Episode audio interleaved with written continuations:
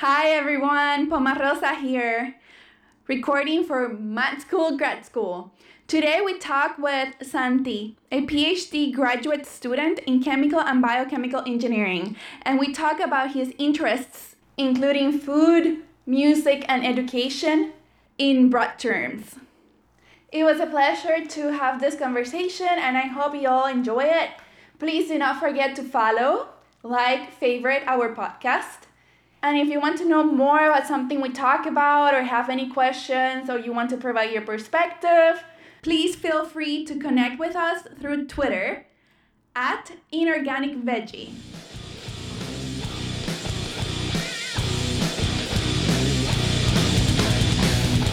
Hi, we can use my real full name, uh, which is Santiago Martinez Legaspi, but all my friends and family call me Santi. Um, you only call me Santiago if you're angry at me, so or at least that's what my mother does.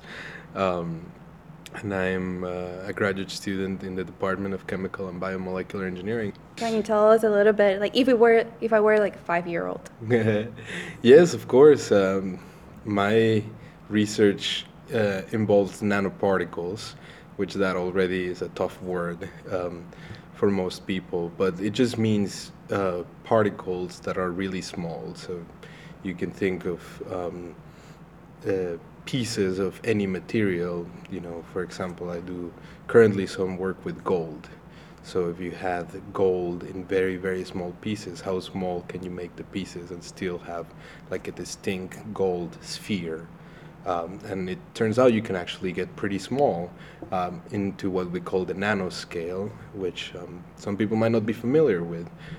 So, just to give you an idea, the width of a human hair is 50 micrometers, which is about 20 times smaller than a milliliter. And a 50 nanometer nanoparticle is a thousand times smaller than that. So, a thousand times smaller than the width of a human hair. So, it's, um, it's beyond microscopic. Um, it's nanoscopic, actually. It's nanoscopic. But what it's interesting about that the the the nanoparticles uh, work is that the this these particles are small enough that they can go inside our the cells in our body, um, but they're also not so small that they behave like molecules, like um, drugs, for example. Um, the most promising use of nanoparticles nowadays is um, to use them as carriers for drugs because um, when you think of um, putting drugs in our body, the reality is the drug actually enters all parts of our body. And most drugs are designed to affect only certain parts of our body, but sometimes they find their way um, into other places. Particularly, um, a concrete example would be cancer when you think of cancer, you um, people who do chemotherapy, they, they, they have a lot of side reactions. Obviously, the chemotherapy, the drugs are designed to kill the cancer cells, but they also affect other cells. Um, if you know any relatives that have struggled through cancer and have uh, undergone chemotherapy, you notice there's uh, issues um, with their health. Uh, most notably, people lose hair um, and that's because of the unspecific um, places that the drug also finds its way besides the, the, the tumor. But if but nanoparticles can, if the drug itself can be um, placed inside these smaller particles that still find their way to the cell, and the particle can be directed, or what we call targeted towards only specifically the tumor, then that saves the person from um, undergoing um, side effects of the drug because the drug only finds its way to the cancer. So we can say that the cancer cells have these proteins that are expressed on the surface. Correct. Like these markers that are specific, sort of specific to them and specific, I think, in certain amounts, like density. Correct. And uh, combinations. Correct. So then, if you make the nanoparticles that are selective for those, then it would target those cells and less likely the healthy cells. That is correct. That's that's the principle of it, um, and um, my research is not on that. that was just Oh. an example of what the nanoparticles are useful for. But if you, i- i- but my research is actually thinking about well, if we're gonna use these particles for those that particular application and others in medicine and specifically what we call bioengineering and biomedical applications, um, or there are also applications for nanoparticles for other types of products like sunscreen. There's nanoparticles in sunscreen. Um, there's I didn't know about that. Yes, titanium and zinc dioxide nanoparticles are used uh, in sunscreen because they have uh, they block UV light. Um, and there's other ways of exposing our bodies to nanoparticles, um, and and we want to really understand what happens when nanoparticles interact with cells, not just in the way we design them to, but in other ways um, that that that they might. Um, and all all cell nanoparticle interactions are governed by the properties of the particle. So my research focuses on understanding how changing those particle properties affects the interaction um, of the nanoparticles with the cells. So it's very fundamental research, but the idea is that understanding those small changes would allow people who are designing the, the nanoparticles as, as um, carriers for drugs or for other applications to understand once they measure a property of a particle, what that could translate to in terms of um, in terms of uh, reactions of uh, cells in our body. So I have a question about the nanoparticles. Like, how does your body process them? Yes, the nanoparticles. Um, uh, there's a lot of research that is being done on biodistribution. So what that refers to is if you were to use the nanoparticles, say intravenously, just put them inside our bloodstream, where do they end up? And um, the nanoparticles, depending on again their properties, their size, the surface of the particle, uh, might end up in different organs. Uh, most commonly, the liver, um, and also, if they're smaller, they'll find their way to the um, kidneys um, and other organs. Um, there's been uh, reported reports of nanoparticles finding their way into lungs. Um, I don't think heart as much.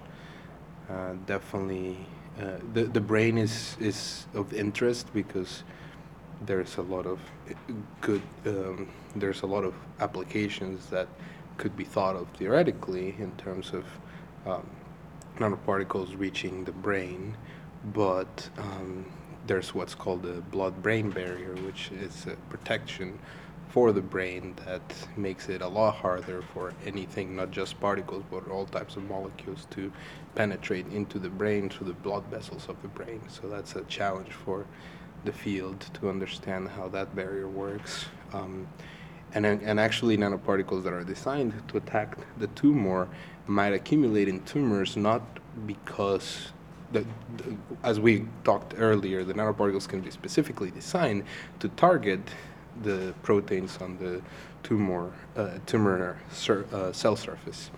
But a lot of these particles just find their way to tumors because tumor vascularity is very permeable. There's a lot of so the the cells that line um, the vessels, uh, the blood vessels around tumors are less developed because the tumor is, is new tissue, and there's an effect called the EPR effect. What that refers to is just particles that find their way out of blood vessels through small um, patches of non that, uh, of cells that are not epithelial cells that are not um, well um, positioned next to each other, and then they find find their way into tissue, and that's a lot more common on um, tumors than it is on any other kind of tissue. And then you mentioned something else when, when you were talking about your project that you said that the main focus is on understanding, Yes, right? Correct. And I think that also brings a good point about what many of us do in a lab.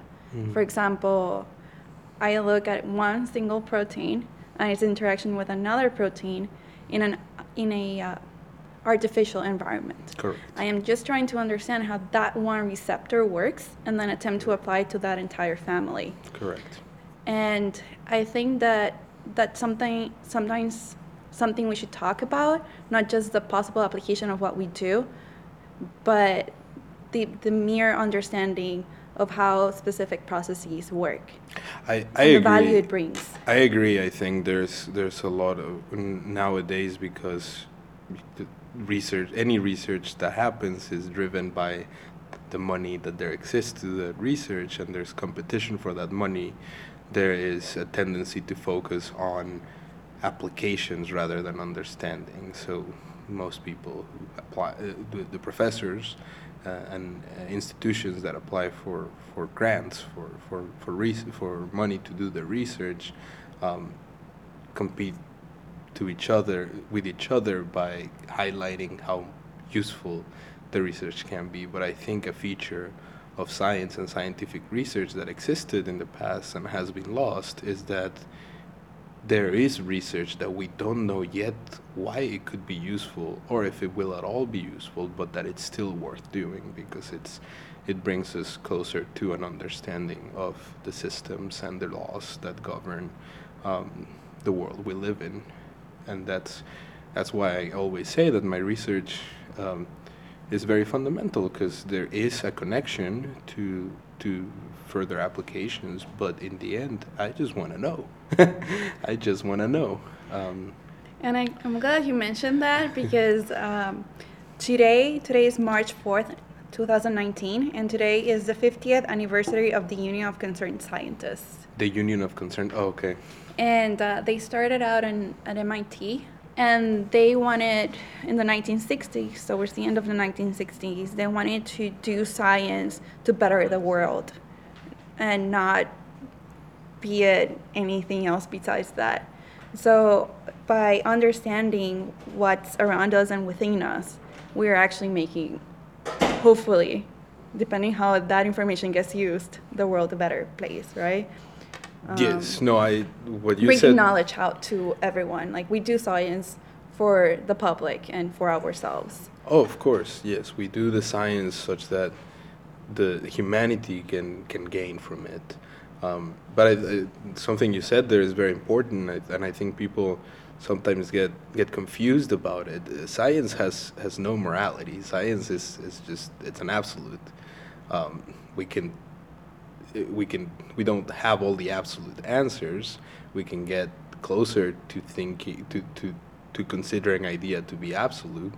Um, but the idea itself has no morality. The people who have them, or do you see that? I, I betrayed my point there. the the morality comes from the people and how they use that information. So um, so the scientists have have a, have a, in my mind two responsibilities. One is to help humanity understand the world they live in better from from that perspective. There's a lot of disciplines um, that look at how the the world we live in happens in very different ways. Philosophers, um, humanitarians, uh, all, and all of those approaches are valid. So ours is just approach, one approach amongst many. And then as scientists, we also have um, a responsibility to, to to use that information for better, you know, and for the betterment of everyone, not just some. Yeah. So that also brings the point that. Um, so one of the things that I've generally been like shocked with, and I think it's because of my experience in graduate school, it's that even though we're scientists, we're still humans.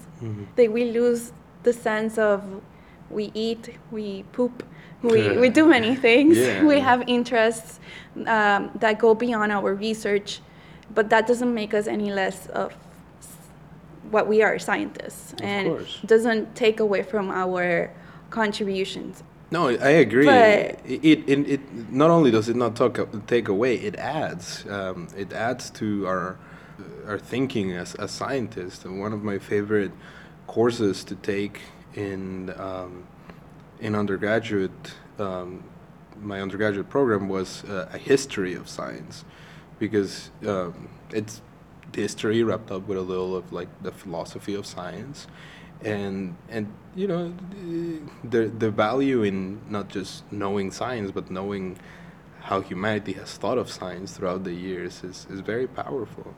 And i think not enough scientists that that um, exist out there sit down to really contemplate that um, So we get a doctorate in philosophy, but we don't necessarily use the philosophy component beyond the science that we're doing sometimes. Sometimes we don't consider, at least I use the term we because I don't know how else to say it, but sometimes we don't consider um, how, we don't take into account how our knowledge can help drive science policy or how things are implemented or sometimes the distinction between science and politics separating both which don't necessarily need to be separated right?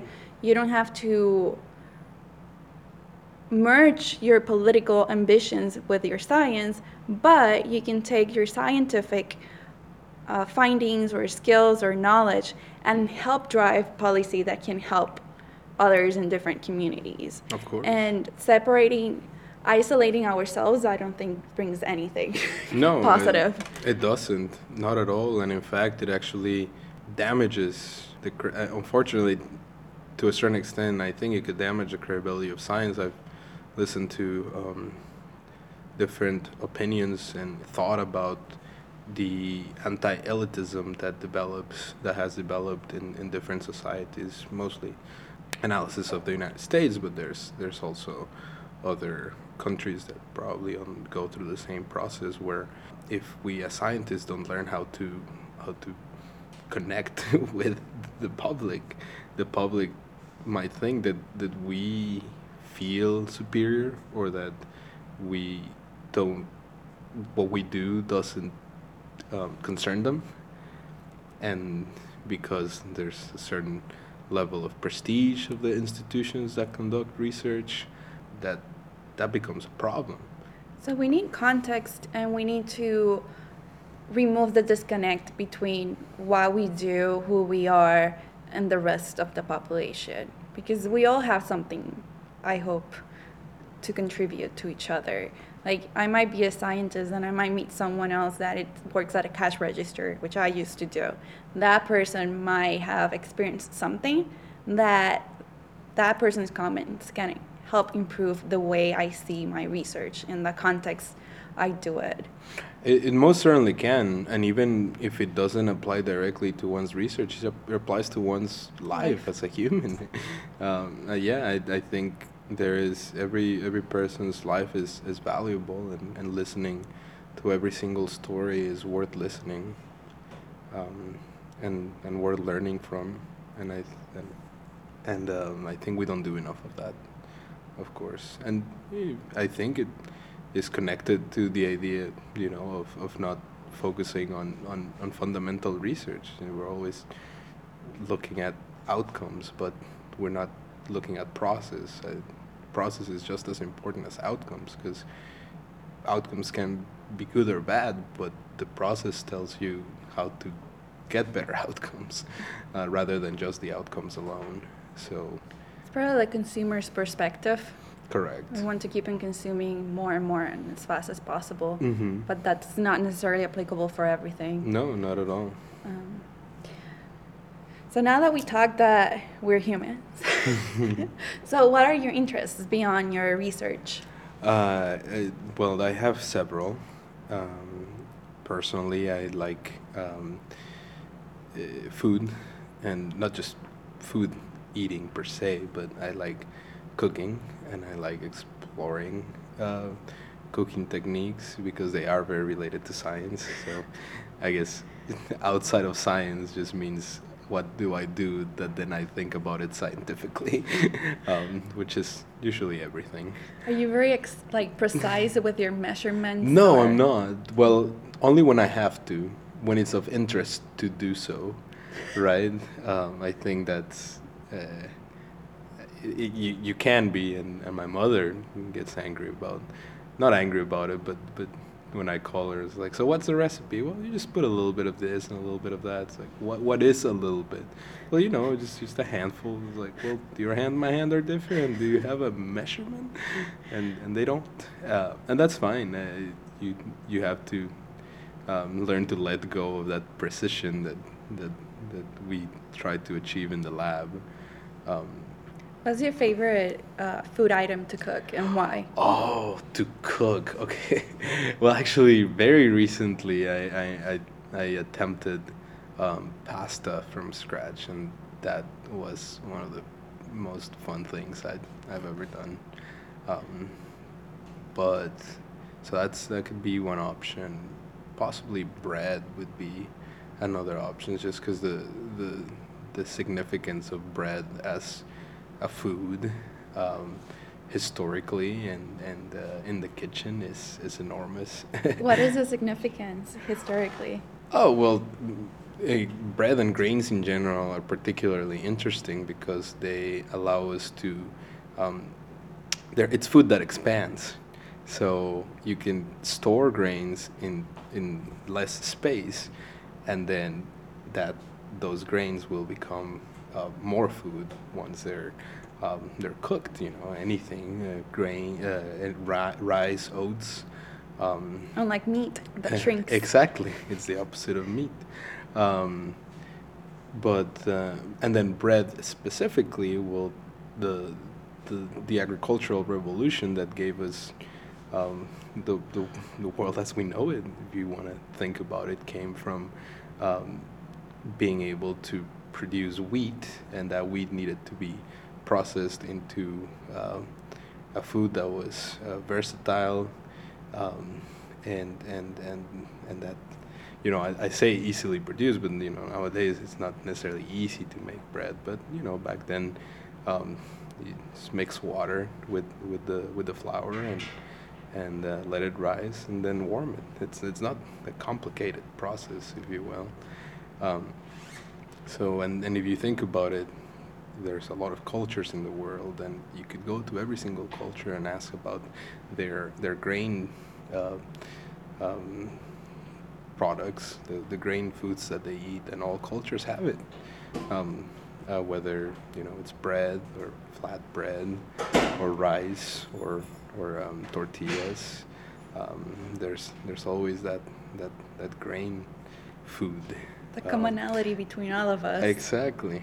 Um, so that's that's cultural, um, but scientifically, bread mixes chemistry, biology, and physics all in one process. So scientifically, it's a very interesting um, process as well.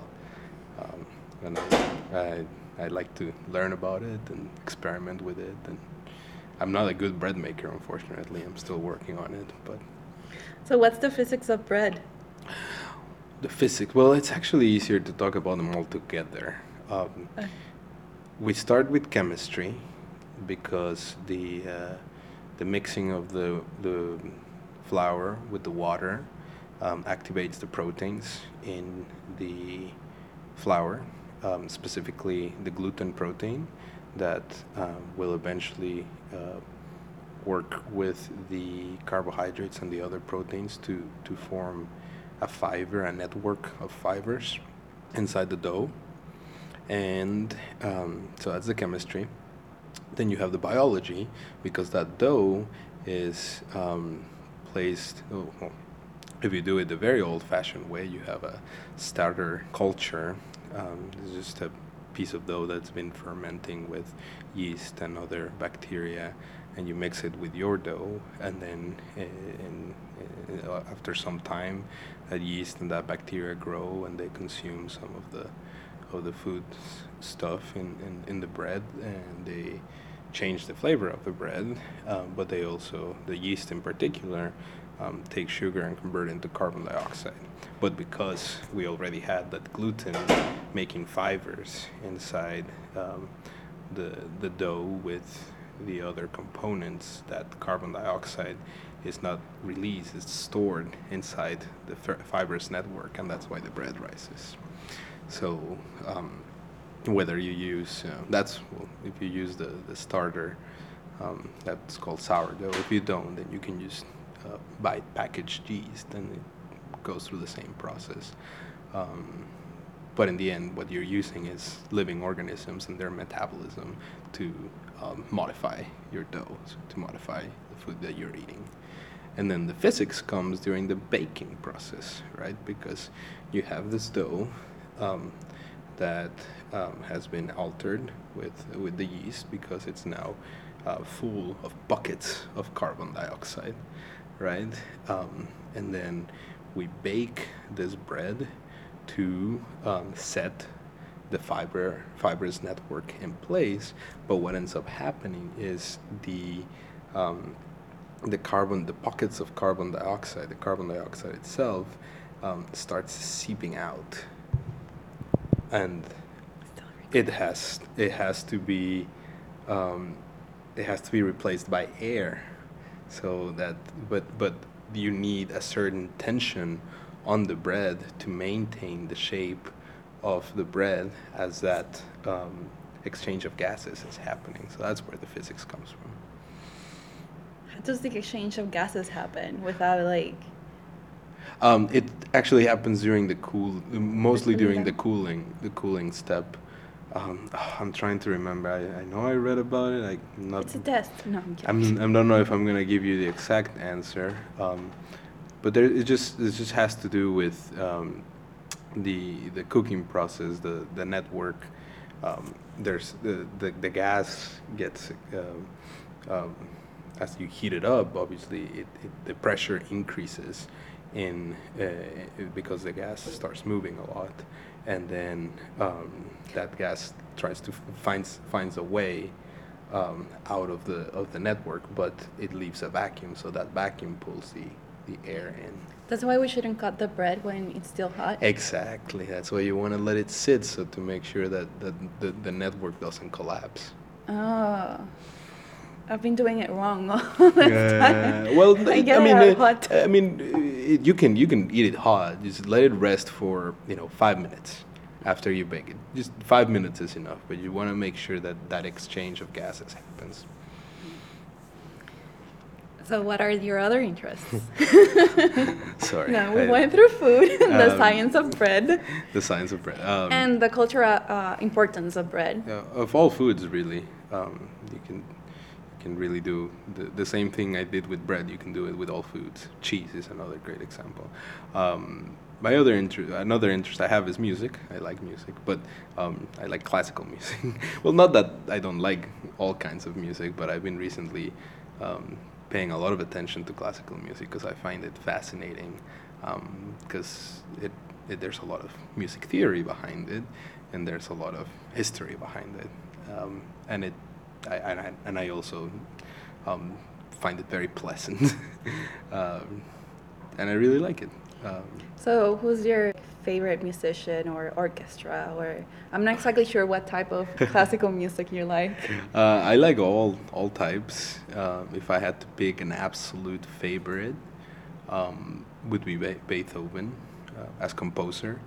Um, I don't know if I have a favorite musician, but uh, there's a pianist from Argentina called uh, Martha Argerich, and uh, the way she plays the piano is, is very impressive.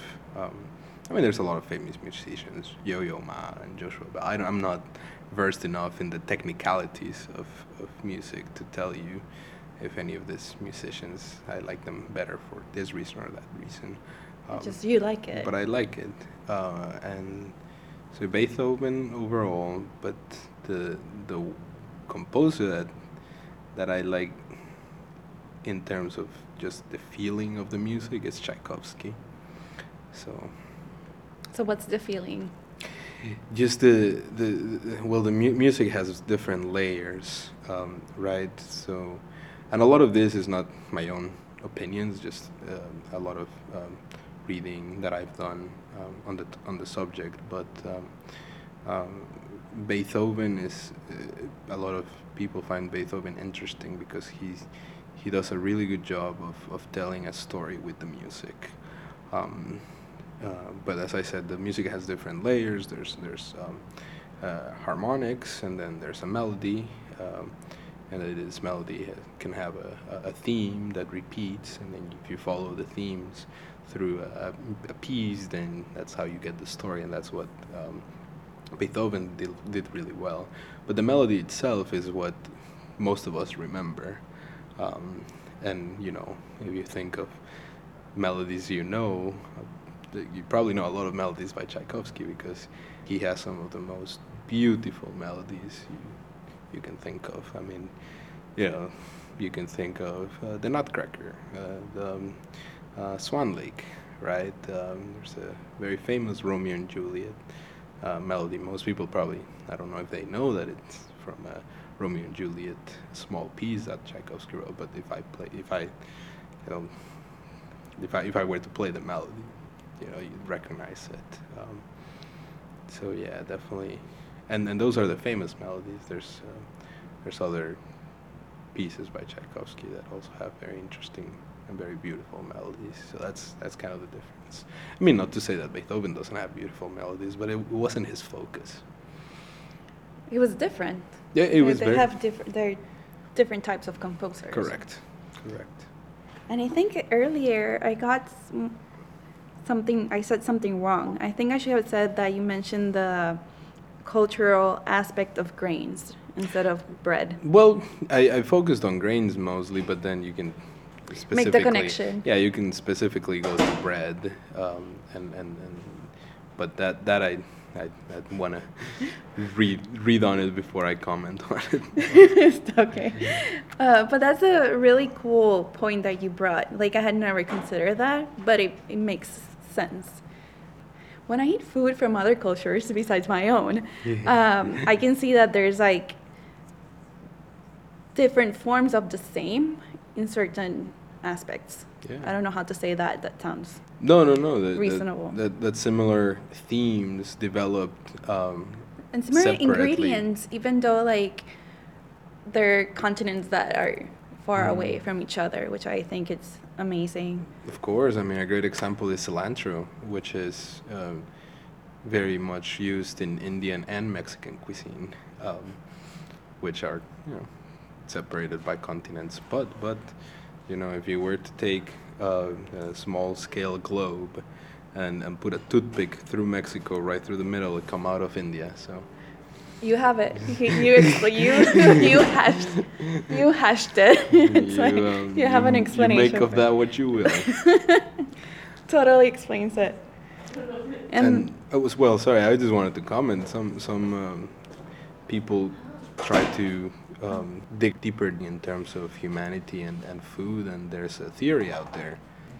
There's there's a theory out there I read about that um, cooking on itself allowed us to to become humans, if you will, because um, if you compare the amount of time that chimpanzees, for example, spend chewing, because um, th- uh, the a lot of di- cooking helps make the food softer and easier to chew and, and digest. So the amount of time that chimpanzees spend chewing is quite a, a, a day is, is, is, is quite a lot, about six to eight hours, and then the amount of energy that the um, stomach needs to um, digest also you know that takes energy from the body. So if you cook food you spend less time chewing and you have more energy to direct from your gut to your brain. So the more we cooked the more we had time to do other things like develop our brains so who came up with that theory? oh it's part of a book that um, I'll, I I can send you the, the information on the book eventually. But um, but yeah it's part of a book about um, cooking and humanity which is clearly a topic I really like Okay, so we talked about your interest in food, your interest in music, and now what's your third interest that you wanted to talk about? uh, education Woo! and actually you know we say like interest outside of science but but this is more of a professional interest i want to work in education when i graduate with my phd and in fact if i'm being honest i end up having my phd sometimes thinking of it as a, as a credential i mean people will be more inclined to believe what I have to say about science and education if I have a PhD, but um, it gives you credibility. credibility, correct. Um, and I've gained a lot of skills and and and and, infor- and you know learned about uh, many topics doing my PhD, of course. But um, but it's it's that that part that's that's that's there that needs to happen. But yeah, education eventually I want that to be my career. So, what drives your interest in education? It, well, it all started with a small internship I did at, at a high school teaching chemistry. Um, I think I didn't necessarily realize that uh, before then that I enjoyed teaching. I had done some summer camp counseling before that. Um, well, summer camp, not not like um, clinical counseling, but I was a summer camp counselor, so just in charge of um, uh, uh, kids uh, at a summer camp, and you know making sure they were doing okay and um, doing activities and those those kind of things. But it was a lot of fun to to um, kind of guide uh, kids through through that, that time in the summer camp and then eventually I was also I was able to do the, the teaching job in high school and I realized two things. One how much I enjoyed high school and how much uh, the high school I worked at was trying to innovate in terms of education, very different to what I I experienced. Well, actually, it'll be funny, but um, I worked at the same high school I went to, so I don't want to say it's very different from what I, very different from what I experienced because it was actually relatively similar. They just they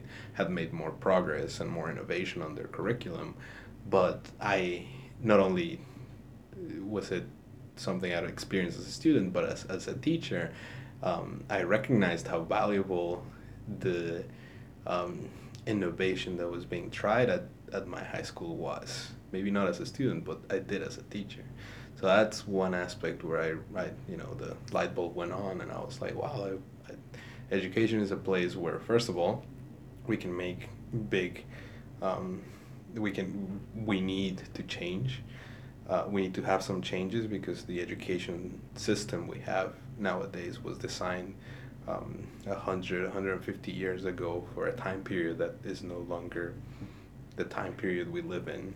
Um, and second of all, we we. How would you describe that time period?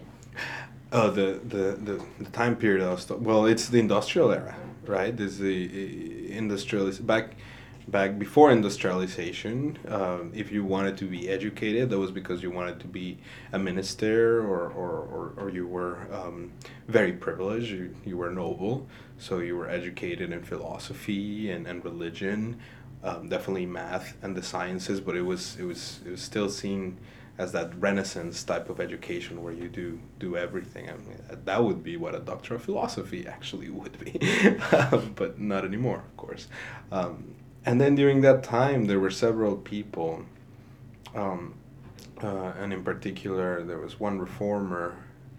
Um, was his last name. I've been I've been reading a book about about this recently.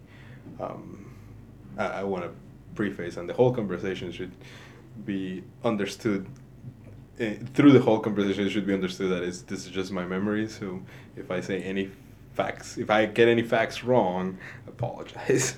um, and y'all can like comment on Twitter yeah. and let us know to of fix course, it. of course. Well, you know. To add a comment, a disclosure. Yeah, well, it's, it's just my memories, and I can be wrong, and I admit that. Um, it's a laid back conversation, so. Of course.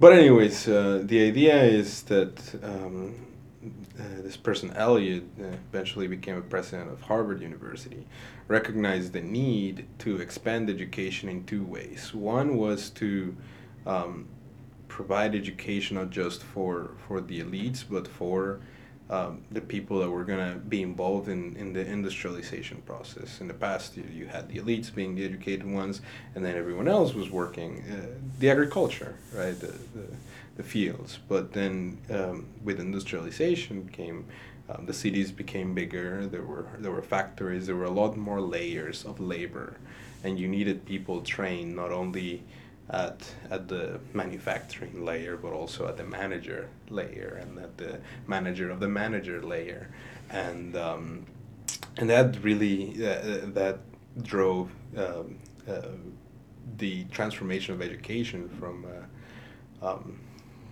from a ministerial um, style to a more um, regimented and um, standardized style of education that, that, we have now, right? The, there's, a, I mean, some people would get very dramatic with with this this um, idea of how education, modern education, or the, the education we know now, um, um, was developed, and they compare, you know, a school with an assembly line. You you throw your kids in age six or maybe earlier if you do preschool and then you get them back at age 18 and they've been through the through the through the through the factory right? Um, yeah it's a little um, dramatic for for my taste but uh, but the reality is that we do still have um, that, that that system was developed for that purpose. And we no longer live in that kind of world we no longer need just that kind of training. We don't no, no longer need just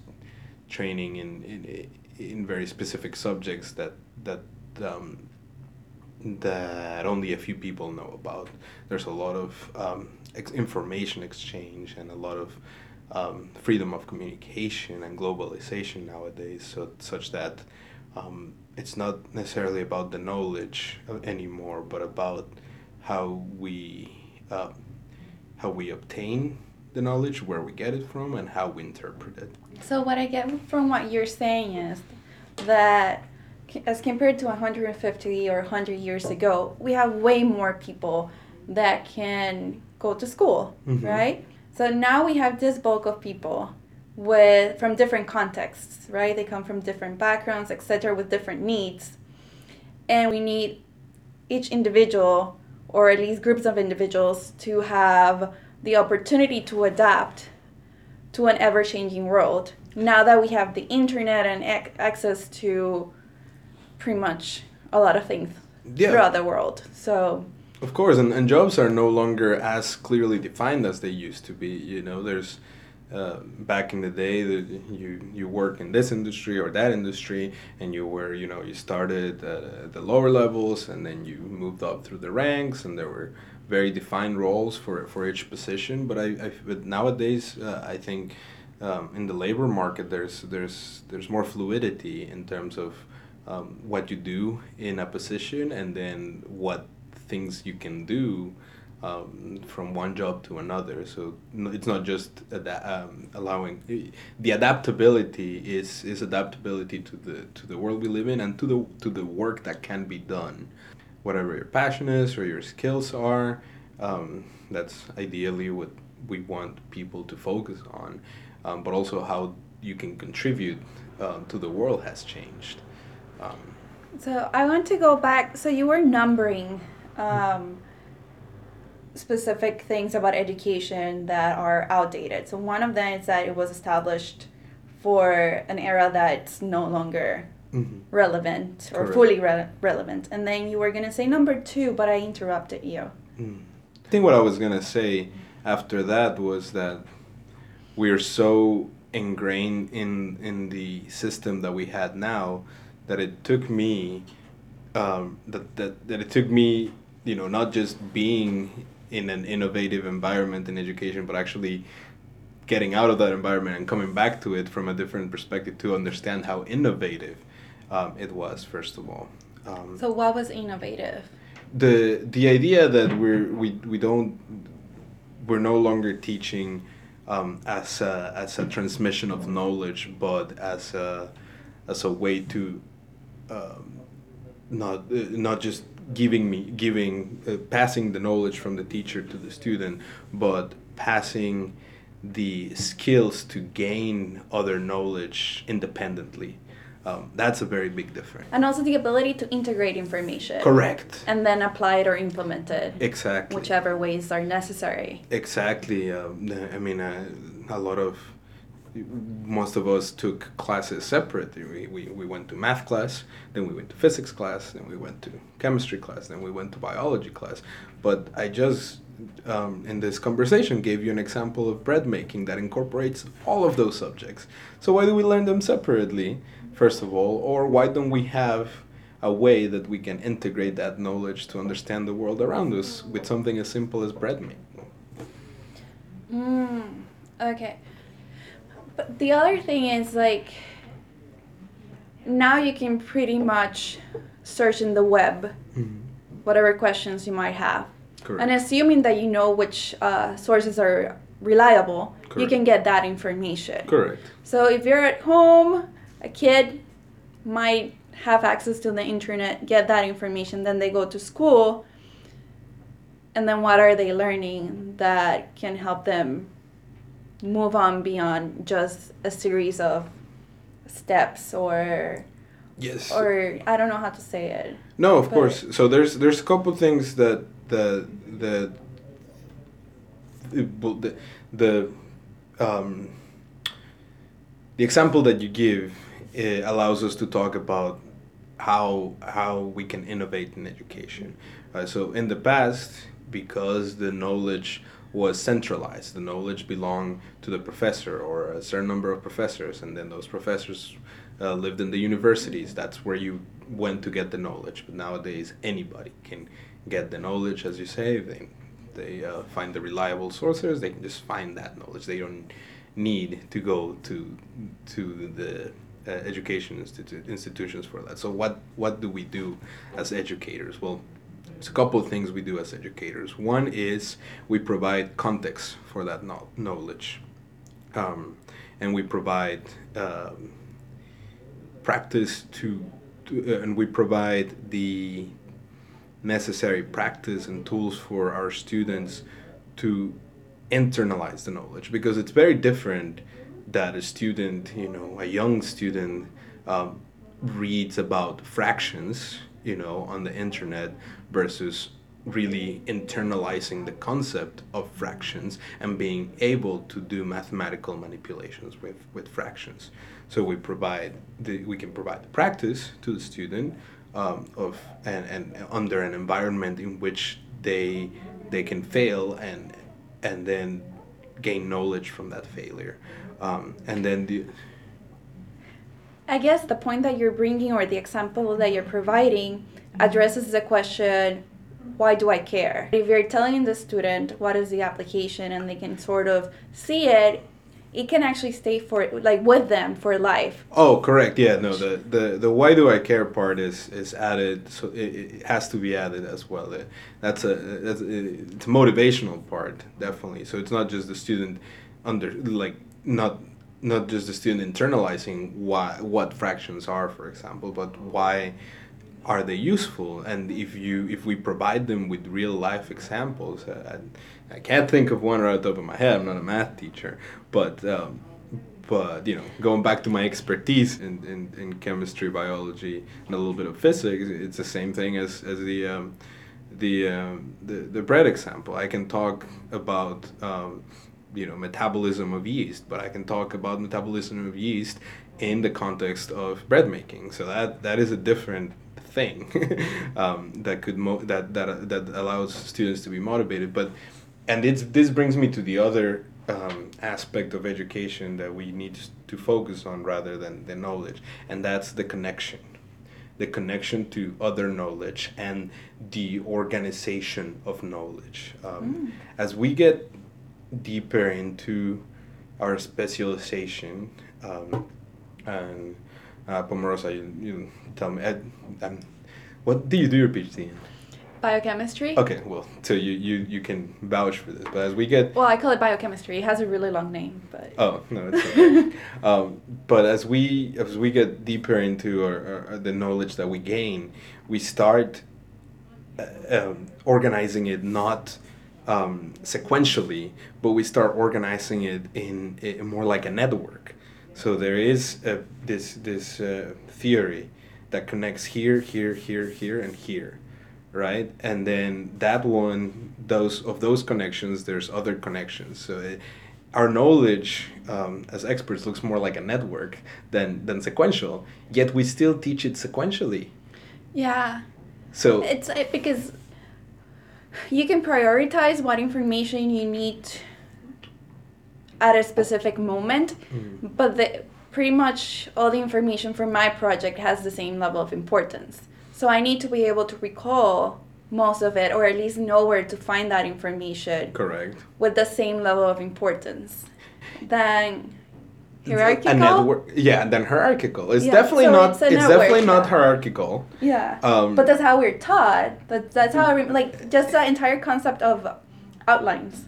Yeah, exactly. Yeah, yeah. No, I, I that we're taught. You know, when you look at a curriculum, it is just it has a, a, a, a traditional curriculum would have just a list of topics that are taught one after the other. Yes, the topics build upon each other, but um, but do but the idea of not just teaching those sequentially, but but um, but starting with something else. What what if we, you know, there's these topics that need to be looked at.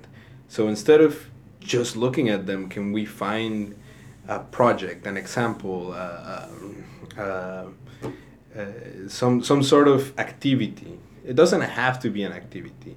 Um, you know, there's a big debate in education whether we should lecture or or not lecture. You know, it's, Can we do both? Yeah, yeah. Like, the- does it have to be binary? no, it doesn't have to be binary at all because the the the the the crux is not whether lecturing is good or not. The crux is whether lecturing is good for what you want to do.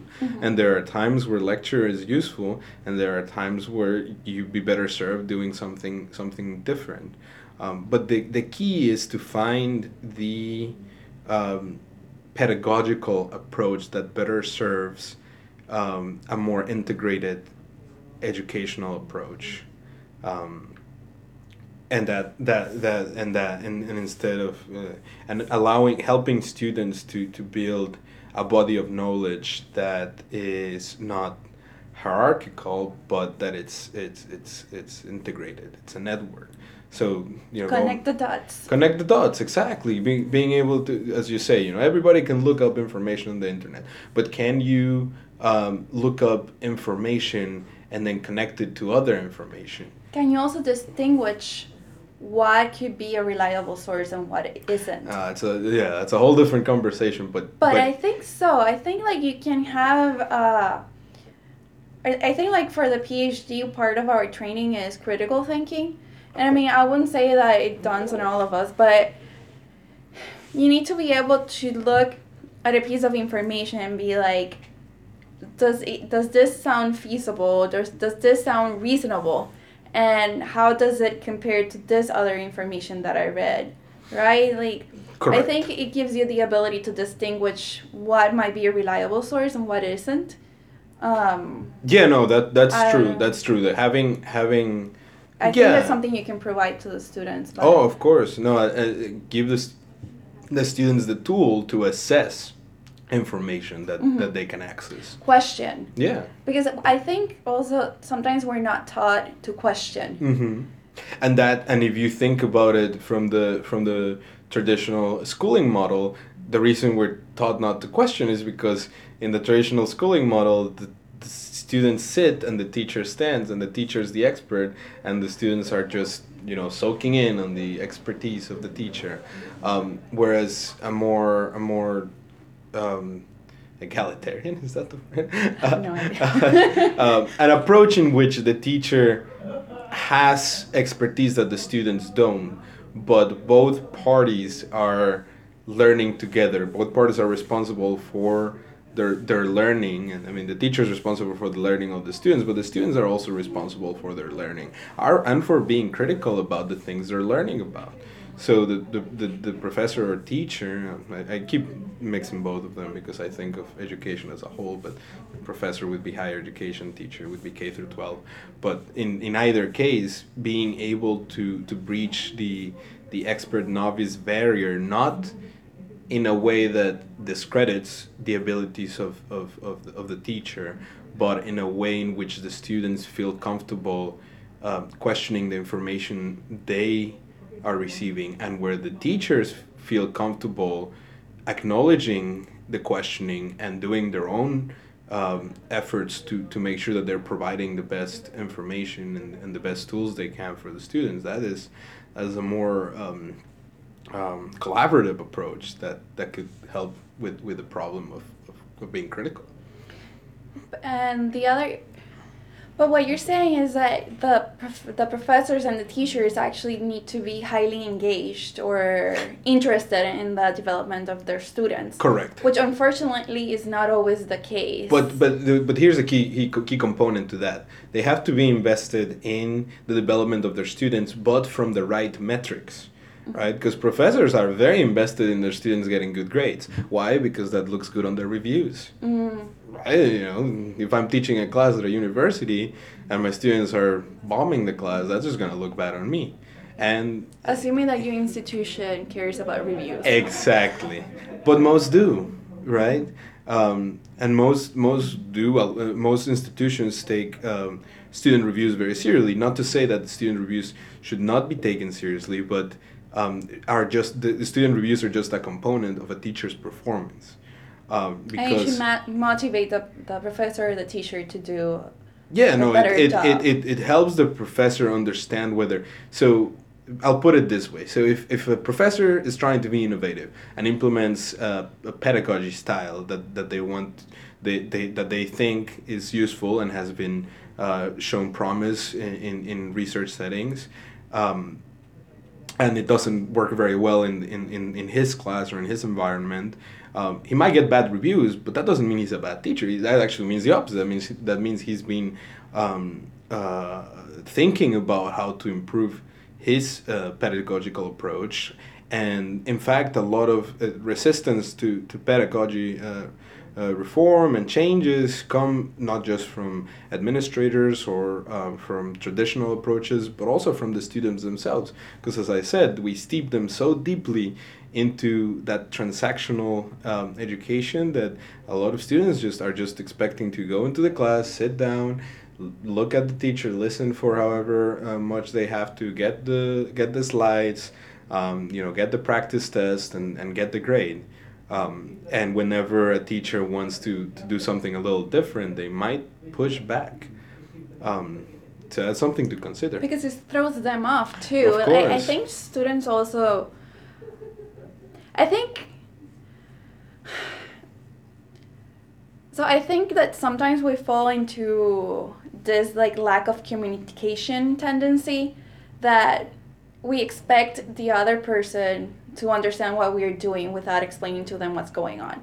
So I think that if a teacher or professor tries a new technique or a new method, they can't expect the students to automatically automatically get what's going on. Like but I think that if there's like an open channel of communication where they tell the students, we're going to try this other thing, just bear with me. Yeah. I would assume that some of them, if not most of them, are gonna be invested in making that process successful. Oh, of course, no, that that that's certainly true. I read a a, a good blog post the other day because in, in in when you start um, going uh, into when you start engaging with people who think about um, best pedagogical practices, a lot of a lot of things I've encountered, a lot of people I've encountered always um, um, emphasize how important it is to define your learning goals before you d- do anything else. So we're talking about whether lectures good or not, or, or activities are good or not. The, the way you assess that is by stating what your learning goal is for your students and then figuring out which um, pedagogical strategy best serves that goal. And then the blog post that re- I read recently uh, Do you was, know who wrote it? Yeah, a, he's an AP uh, teacher in Alabama. Um, Twitter, uh, like the effortful teacher. If you Google the effortful effortful uh, teacher, I think you'll find him. And, and he, he does some very interesting. Uh, he writes very very interesting thoughts on education, and uh, he was saying that um, having goals by themselves is actually not even enough or or he, what he sees a lot is that teachers are told to, to have goals so the teacher will have the goal and write it on the on the board and then they'll proceed with the teaching without explaining to the students the why why that goal exists in the first place.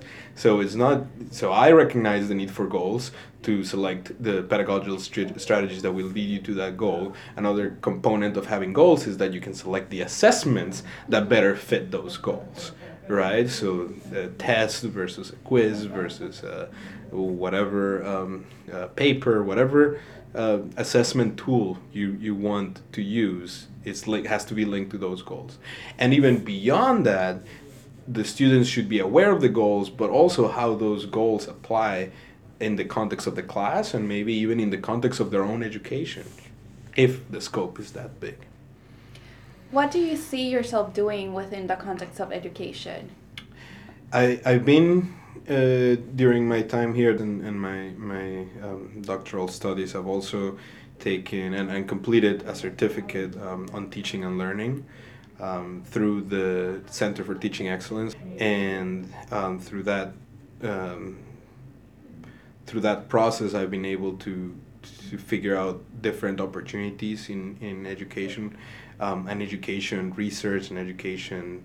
Um, uh, and, and being able to, to apply what, what the community uh, on education has learned to uh, to the institutions. So several institutions have open centers of the same kind, um, and there's different professors in different disciplines, from sociology um, to psychology, trying to understand um, how learning works and how we can best uh, apply our, uh, our knowledge of, of, of learning, of, of how humans learn to our, our teaching and then there's you know all the, the science disciplines are also kind of trying different pedagogical approaches to see what works best for their discipline. Um, so i see myself using what i've learned um, as, as a phd student and what i've learned through the center for teaching excellence um, uh, for a job uh, in, in a, such a center or, or a project or, or a community that is looking at, at, at implementing um, what we already know on uh, learning and teaching and, uh, and trying to gather more information about it. You know, if, if there's a, um, an institution where uh, I, I, would love to work for an institution where they let me uh, teach some classes and I, and I implement uh, innovative strategies, and then I'm in, in, in, in, connection with faculty from different departments on how we can integrate uh, the, the education at the different departments, and then um, also and, and, and curriculum, curricular design and institutional um, integration, all, all of those kind of things. I would I would love to do. Well, you start small, so a couple of um, you know, those centers have entry level jobs. There's also uh, post uh, doctoral appointments that are available and, and grants. Um, so I'm, I'm going to be looking into all of those possibilities. And if not, you know, I, I, I taught high school and I be happy to go back to teaching high school, middle school. As long as I'm teaching, I'm happy. so what, what was your bachelor on? Uh, chemical engineering. Well, the department was called chemical and biological engineering. So you got your bachelor's and then you went back and taught high school. Correct. And what courses do you teach? Chemistry. Chemistry. Um, I directly taught chemistry, and then I helped with a course in uh, research. We had there, was a science research course that that was a. I took it when I was there in high school, and I said if I could help, and they said, "Yeah, go for it." How did it change your perspective? If if it did, I don't know. Going from the being a high school student and then being a teacher in that same high school, like how is there was there a change in the way you view that school or the way you view teachers and students like? Yeah, well, the a, funny um, piece of information is that I taught chemistry in the same classroom where I learned chemistry, um, but uh, in terms of the perspective change. The biggest one was on, on education, on understanding how innovative the the program at my high school was in comparison to uh, some of the um, classes I took in college, and then the other uh, um, a couple other changes um, from you know being a student to being a teacher. Um, I I actually I've never thought about it other than from the teaching perspective. Um, I, yeah, it's it's a very unique school. So it's a it's a school with a military system, right? Uh, so the the the it's not as affiliated with any of the military branches, but it has a military system uh, as a legacy. So we would um, it, it was a it's a boarding school as well. So you live in the school. Um, through the because of the military program, you have to clean your room and keep everything tidy. We did some marching. Um, uh, there were a lot of lot of rules, a lot of um, regimentation, um, and seeing that regimentation from from the outside was interesting um, uh, as a teacher as opposed to being the student. But I. Uh, what I, I mean, I, I think not directly comparing my time as a teacher as a student, but just in general, my thoughts on on going to such a regimented environment and, and getting out of that regimented environment is that the world is a lot more complex because in a regimented environment you know exactly where you are and you know exactly what you need to do to get somewhere and and, and, and if you don't meet those requirements you don't get there or you know there's not space for everybody to have all the ranks and positions that we had um, so then you know there's a there's a natural there's a established hierarchy, whereas in the world, the hierarchy has to come naturally, um, and there are many aspects that define that hierarchy, and some of them are not. They're more Not- fluid. What? In real life, it's like more. It's more fluid, but there's still a, hi- a hierarchy established, and some of the ways that that hierarchy established are not just. um, They're perceived. Yeah, sometimes. exactly. So at at, at the at my school, I uh, when I was a student, I had no doubt that if I worked hard, I, you know, get and even even then there were, there were some students who worked hard, but because there are only some positions, the the, not everybody could could get um, the rank they want. But in the end, if you worked hard, you would get recognized. Mm. Whereas sometimes it doesn't feel like that in the in the in the real world. So there's a lot more introspection that has to happen in the real world regarding that kind of recognition. Whereas if you recognize your hard work and you recognize yourself, um, then you know that sometimes that's good enough. It's like the uncertainty of life. Like Yeah. you never know what's gonna happen. You you can make plans, Mhm. but you don't know. I don't want to give an example because they go quite dark, but you don't know what's gonna happen. Like Mhm. you know that you're here now, that you're present. Mhm. You have to plan for whatever goals you have because you're still alive, Yeah. but you don't know how your life is gonna look like in an hour or in a few minutes. Correct. So it's like, how do you adapt? Yeah, it's all about adaptability, right? How do you adapt to whatever it goes on and, And- keep on pushing? Exactly, and that's some and that's something we want to teach. that adaptability. That's so- really cool. Yeah, well, yeah, because I mean, as a teacher, you don't just. I, I, some people disagree on this. Uh, whether as a teacher you want to be um, effective, right? Not just Mhm. from a from a knowledge perspective, but from a human perspective. Yeah, cause and it comes from one of the one of the professors at the CTE had a, a taxonomy of of of um, teach taxonomy of learning. I think is what they call it. But but it's kind of a, a, a framework you- you can use to define learning goals. And one of her learning goals, what she called them effective, which were like, am I changing my students' perspective? Mhm, and am really I, cool. and I'm and I'm and it's one of my goals to make better humans. And there's a big debate on whether teachers should have that as their goal or not. Are they are they detached? Are they just giving knowledge, tools, and and, and, and, and help, but but don't don't want to direct too much, or I mean, or they, should they? I don't know if there's any studies out there about this. I'm pretty sure there are, but they definitely have an effect on the students, like behavior in formative years.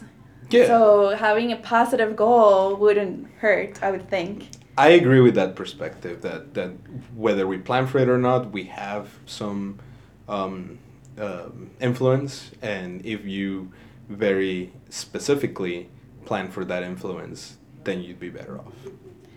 Well, thank you so much for being so grac- gracious to participate in this podcast. Oh, it was such a great conversation. Thank you for having me. And I wanted to ask you one last thing. Yes.